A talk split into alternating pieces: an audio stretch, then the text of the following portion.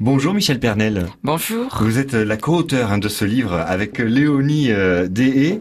C'est un magnifique livre de photos et de photos très très rares. Vous les avez trouvées où ces photos en noir et blanc de Perpignan? Eh bien, ces photos en noir et blanc de Perpignan, on les a trouvées chez des collectionneurs. On les a trouvées beaucoup euh, aux archives municipales euh, qui ont un très grand fonds photo.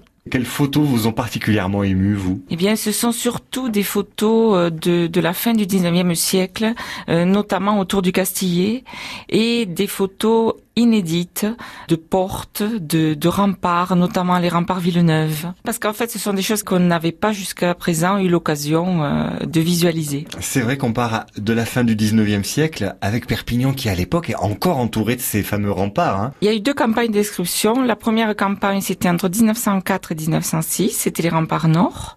Et ensuite, il y a eu une deuxième campagne entre 29 et 31, c'était les remparts sud.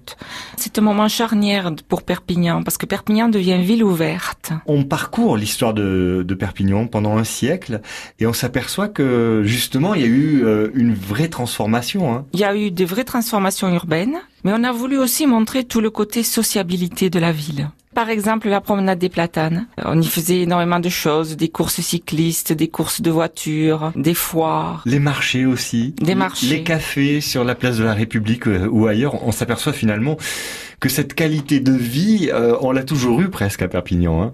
Oui, absolument, mais c'est une qualité de vie quand même qui s'est développée surtout à partir du Second Empire. C'est on, on commence à démolir un petit peu euh, les remparts, on démolit la courtine qui reliait le Castillet euh, au bastion des bourgeois et on crée la place Arago et les quais. Et c'est aussi la période où on va commencer à construire les grands boulevards. Absolument, c'est la période où tous les grands boulevards qui ceinturent Perpignan euh, sont sont créés et où de belles maisons euh, voient le jour. On découvre aussi le quartier du Moulin à Vent qui sort de terre au milieu des champs. Il n'y a rien du tout autour du moulin à vent à l'époque dans les années 60. Le moulin à vent est une création tout à fait originale et particulièrement bien réussie des années 60. Euh, c'est une des, des, rares réussites urbanistiques euh, de France d'ailleurs. L'aéroport de Perpignan dans les années 50 ou encore des photos très impressionnantes des inondations qui ont touché euh, Perpignan le 26 octobre 1915. Pendant la période de la Grande Guerre, la ville a été vraiment sinistrée. Les ponts de la ville ont été tous terriblement endommagés et il a fallu ensuite reconstruire. Il y en a des dizaines et des dizaines de photos en noir et blanc. S'il fallait retenir une seule photo, quelle est celle que vous aimez le plus dans cet ouvrage Perpignan en noir et blanc? C'est une photo devant le Castillet avec les diligences. Euh, où on voit plein de personnages euh, habillés comme à la fin du 19e siècle. J'adore cette image. Vous, vous avez découvert quoi quand vous avez fait cet ouvrage? Est-ce qu'il y a des choses que vous avez apprises? Euh, Oui, je, je n'avais pas trop d'images des arènes de Perpignan.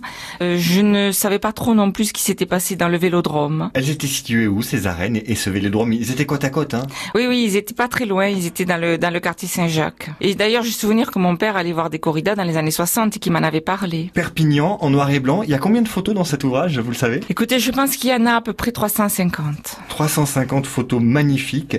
C'est superbement édité en plus. Ça, c'est vrai. c'est un livre qui vous permet de replonger dans l'histoire récente de Perpignan et de découvrir ses transformations.